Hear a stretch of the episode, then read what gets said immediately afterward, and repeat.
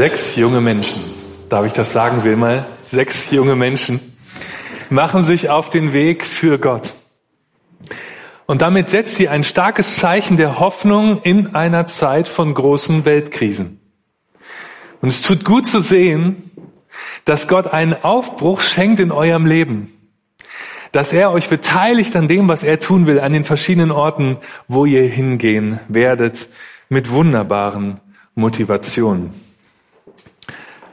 Gott beteiligt euch und uns an seinem Wirken, und zwar mitten in den Krisen. Gott beteiligt euch und uns an seinem Wirken mitten in den Krisen.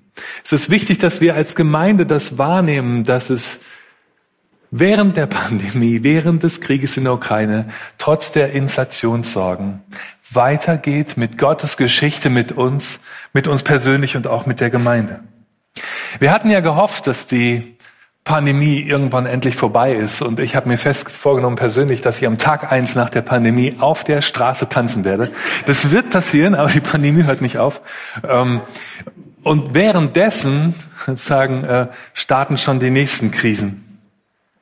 Und da ist mir irgendwann klar geworden, dass es ziemlich aussichtslos ist, auf den Tag eins nach den Krisen zu warten.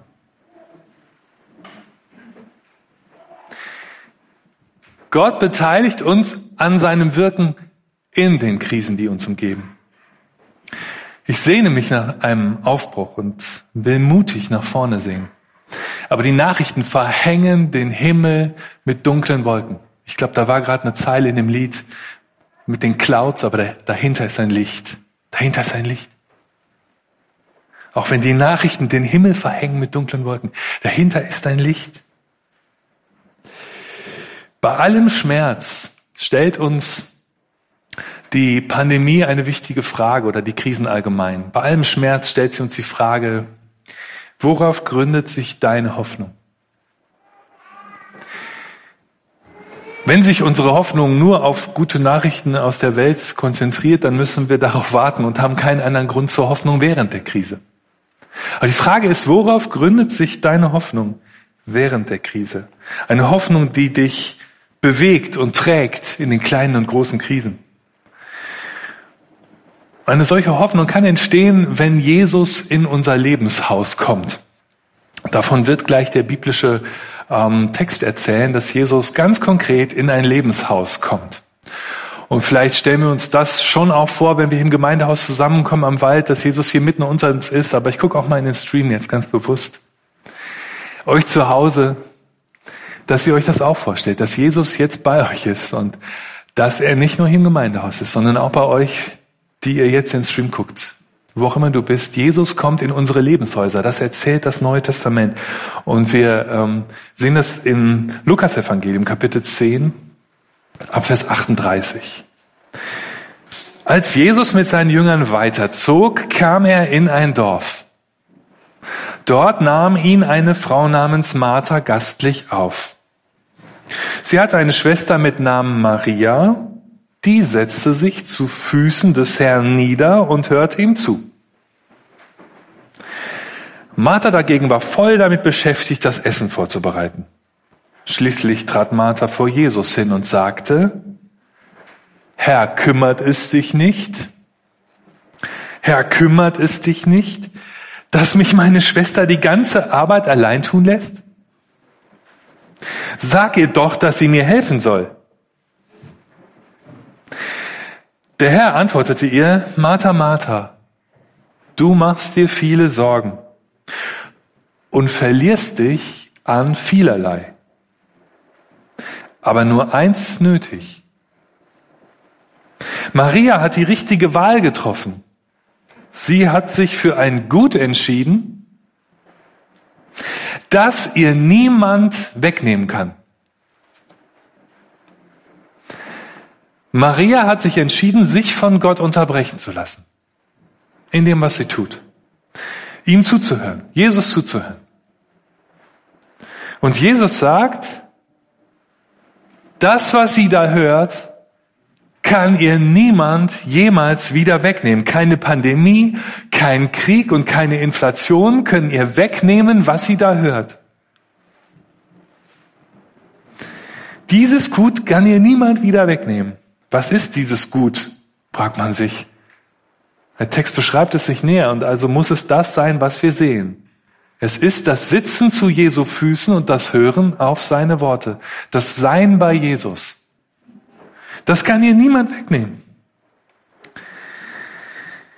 Jesus ist unaufhörlich dabei, diese Welt zu lieben, durch alle Krisen hindurch. Und keine Krise in der Menschheitsgeschichte hält ihn davon ab. Bis heute ist er in den Gemeindehäusern, in den Fußgängerzonen und auch in den Wohnzimmern, in den S-Bahnen und in den Schulklassen und liebt seine Welt und seine Menschen. Und die Krisen halten ihn nicht davon ab. Unaufhörlich ist er dabei und möchte dieses eine Gut, das er Maria gegeben hat, vielen geben, allen geben. Der Erlöser der Welt sitzt bei uns im Wohnzimmer und es ist gut, wenn wir ihm zuhören. Dietrich Bonhoeffer hat einmal gesagt, wir müssen bereit sein, uns von Gott unterbrechen zu lassen in dem, was wir tun. Wir müssen bereit sein, uns von Gott unterbrechen zu lassen in dem, was wir tun. Aber zuerst das Fladenbrot. Aber zuerst das Fladenbrot. Das muss jetzt in den Ofen. Ich kann Martha gut verstehen. Man halte sich nur vor Augen, was für ein besonderer Gast da heute bei ihr im Haus ist. Jesus im Haus, wird er sich wohlfühlen? Und er hat wahrscheinlich, wie immer, einige seiner Jünger dabei, meistens zwölf, manchmal noch ein paar spontane. Und man gab jedem Gast einen Begrüßungskuss, man holte eine Schüssel Wasser für die Füße, man beträufelte die Stirn und die Füße mit einem Tropfen Öl. So viel staubige Männer. Wasser, mehr Wasser. Und dann sitzt die ganze Männermannschaft, Männermannschaft im Wohnzimmer und hat Hunger und Durst. Und Martha hechelt von der Küche ins Wohnzimmer und wieder zurück. Bringt Krüge mit Wein und mit Wasser, serviert Datteln und Feigen und hat Fladenbrot im Ofen, so oder so ähnlich. Wie oft wird sie da hin und her gelaufen sein? Und was geht einem da alles durch den Kopf? Sind die Feigen noch frisch? Ist der Ofen heiß genug für das Fladenbrot? Und vor allem die ungemütliche Frage, werden diese vielen Männer alle von den Feigendatteln und dem Fladenbrot wirklich satt? Maria läuft und plant und hechelt hin und her. Und natürlich ist das der logistische Wahnsinn, den dieser stemmt, aber sie tut es schon gerne. Denn das Reich Gottes ist tätige Nächstenliebe. Jesus hat gerade die Geschichte vom barmherzigen Samariter erzählt. Das Reich Gottes ist tätige Nächstenliebe. Und die ganze Anstrengung bei Martha und die ganze Hilfe hat doch ein Ziel. Dafür nimmt sie es gerne in Kauf. Martha gibt sich selbst hin für andere. Und sie schaut darauf, was sie bedürfen.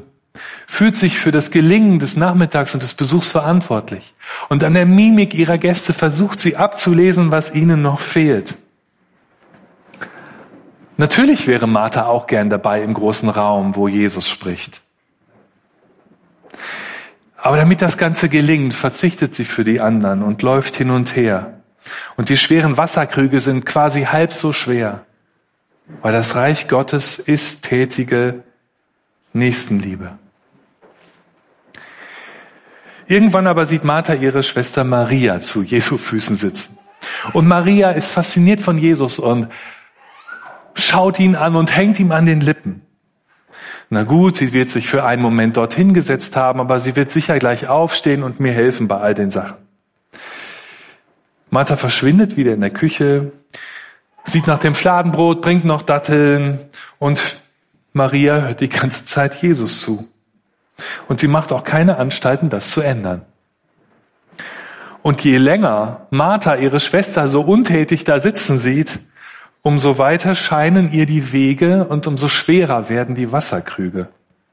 Unglaublich, dass Maria nicht hilft. Sie müsste doch die gleiche helfende Grundeinstellung haben. Sie müsste doch auch das Wohl der anderen im Blick haben. Das Reich Gottes ist tätige Nächstenliebe. Das müsste doch auch Maria bekannt sein. Vielleicht geht Martha für einen Moment durch den Kopf, Maria zu fragen. Aber sie zögert. Und sie tut es nicht. Maria müsste das schon selbst erkennen. Ich erkenne das ja auch selbst. Inzwischen steigt Martha ein angebrannter Geruch in die Nase und sie rennt wieder in die Küche. Das Fladenbrot, sie hätte es fast vergessen bei all dem Grübeln. Und dann kehrt sie zurück ins Wohnzimmer und alle nehmen sich und auch Maria nimmt sich. Die allgemeine Stimmung ist gut. Unfassbar eigentlich. Und umso mehr Martha Maria glücklich bei Jesus sitzen sieht, umso schwerer wird das Ganze für sie. Wenn Maria schon nicht erkennt, was hier los ist, Jesus muss es doch erkennen. Wieso sagt er ihr nicht, dass sie endlich helfen soll? Sie überlegt wieder, ob sie etwas sagen soll. Aber wieder, wieder tut sie es nicht. Und so kommt es, dass sie weiter Krüge schleppt und wieder ins Wohnzimmer kommt. Und irgendwann wird ihr die Situation bitter. Weder Maria noch Jesus noch irgendeiner der Jünger scheint zu sehen, was hier passiert. Irgendwann platzt es dann heraus aus Martha.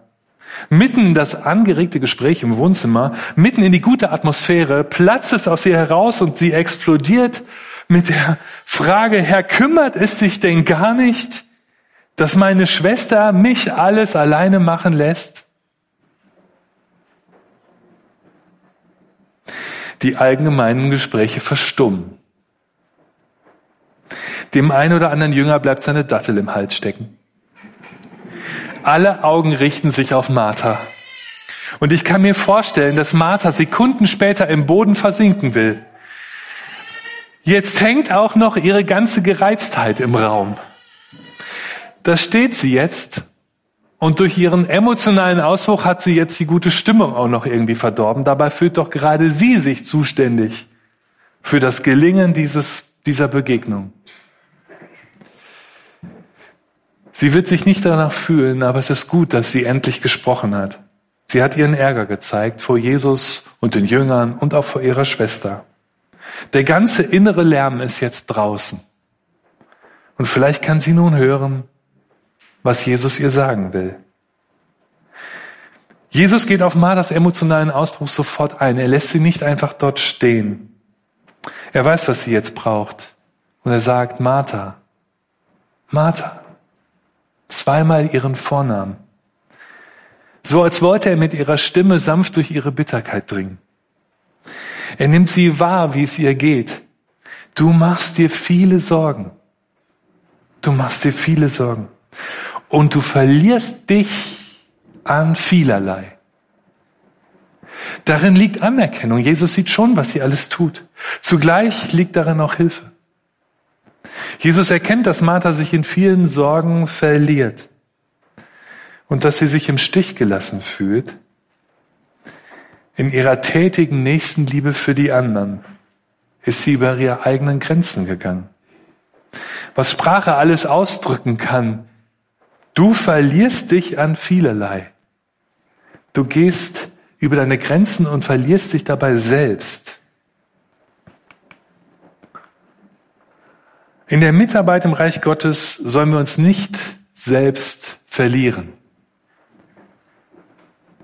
Nicht über unsere Grenzen gehen. Die Aufgabe soll nicht unseren Blick auf Jesus verstellen oder unseren Blick auf uns selbst.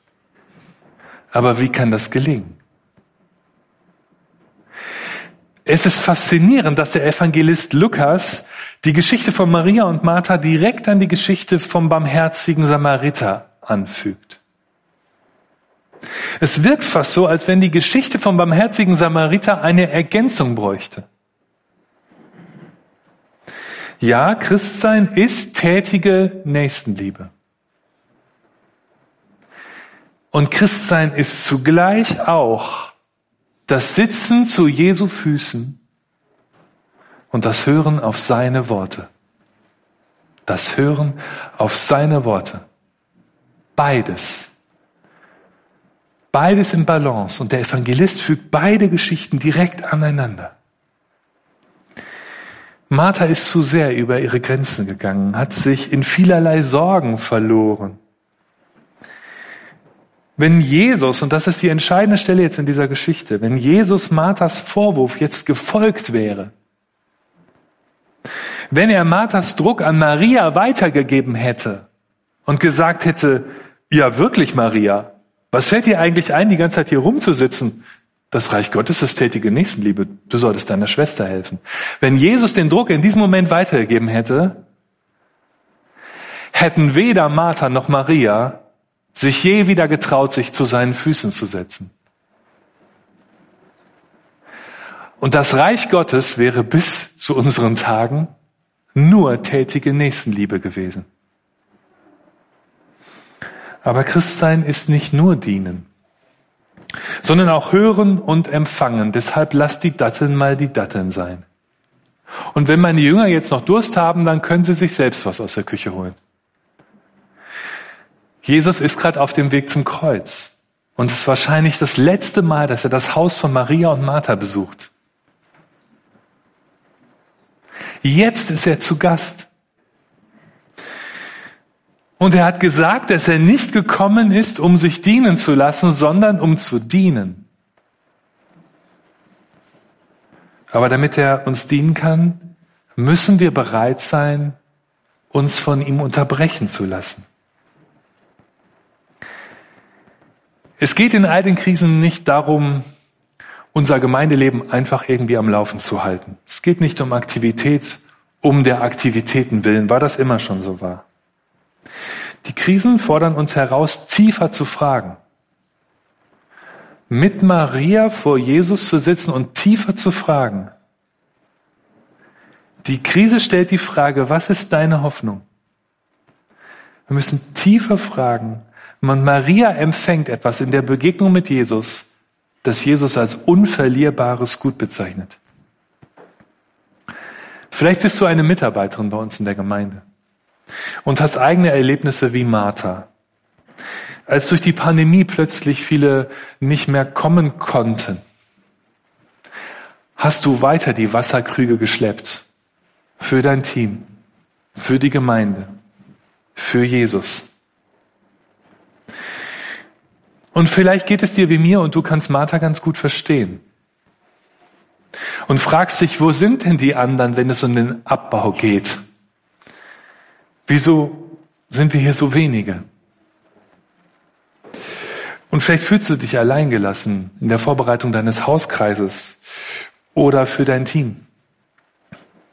Jesus sieht Martha. Und er fordert sie heraus, nicht länger über ihre Grenzen zu gehen, sondern sich zu seinen Füßen zu setzen. Das scheint ihm so wichtig zu sein, dass er sogar das Dankeschön weglässt in seinem Wort an Martha, was mir irgendwie schwerfällt. Aber er hat etwas so Wichtiges zu sagen. Er ist nicht nur der Erlöser der Welt, sondern auch mein und dein persönlicher Erlöser und erinnert uns heute Morgen mit diesem Text daran, dass wir gefährdet sind, uns in vielerlei Sorgen zu verlieren. Und er lädt uns ein, uns zu seinen Füßen zu setzen und auf seine Worte zu hören. Und dafür müssen wir bereit sein, uns in unseren Gewohnheiten und Denkstrukturen von ihm unterbrechen zu lassen. Ganz ehrlich, ich weiß nicht, wo Jesus diese Gelassenheit hernimmt. Er ist auf dem Weg zum Kreuz. Das ist ein schwerer Weg und setzt sich da ganz in Ruhe hin. Wo nimmt er seine Gelassenheit her? Kümmert es ihn nicht, dass uns als FWG Karlsruhe an vielen Stellen Mitarbeiter fehlen? Aber er hat mir diesen Text für heute aufs Herz gelegt. Diesen Text. Und er führt mich als einen Leiter dieser Gemeinde mit diesem Text zu sich. Und er sagt, Christian, lass uns tiefer fragen. Worauf setzt du deine Hoffnung? Und worauf setzt ihr als FEG Karlsruhe eure Hoffnung? Jesus bleibt trotz fehlender Ressourcen gelassen.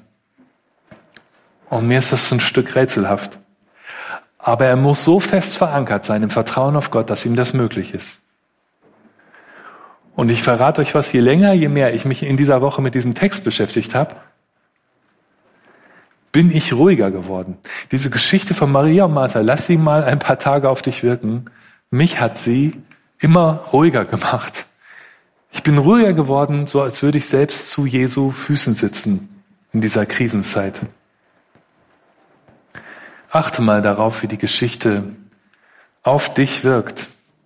Nachfolge ist tätige Nächstenliebe, aber sie ist auch das gespannte und gelassene Hören auf seine Worte. Und das brauchen wir als Gemeinde und jede und jeder von uns braucht es persönlich. Jemand hat mir kürzlich gesagt, die effige Karlsruhe wirkt so leistungsstark. Was kann ich da schon beitragen? Und vielleicht ist das auch so, dass unsere Gottesdienststreams so strukturiert wirken, dass der Eindruck entstehen kann, ja, die FEG Karlsruhe geht voran. Die ist leistungsstark. Die ist gar nicht bedürftig. Die braucht mich nicht. Ich denke aber, dass wir als Gemeinde bedürftiger sind, als es nach außen scheinen kann. Und es ist mir wichtig, dass wir das ehrlich wahrnehmen und auch ehrlich zeigen. Die FEG Karlsruhe ist meiner Wahrnehmung nach nicht ständig stark und mutig.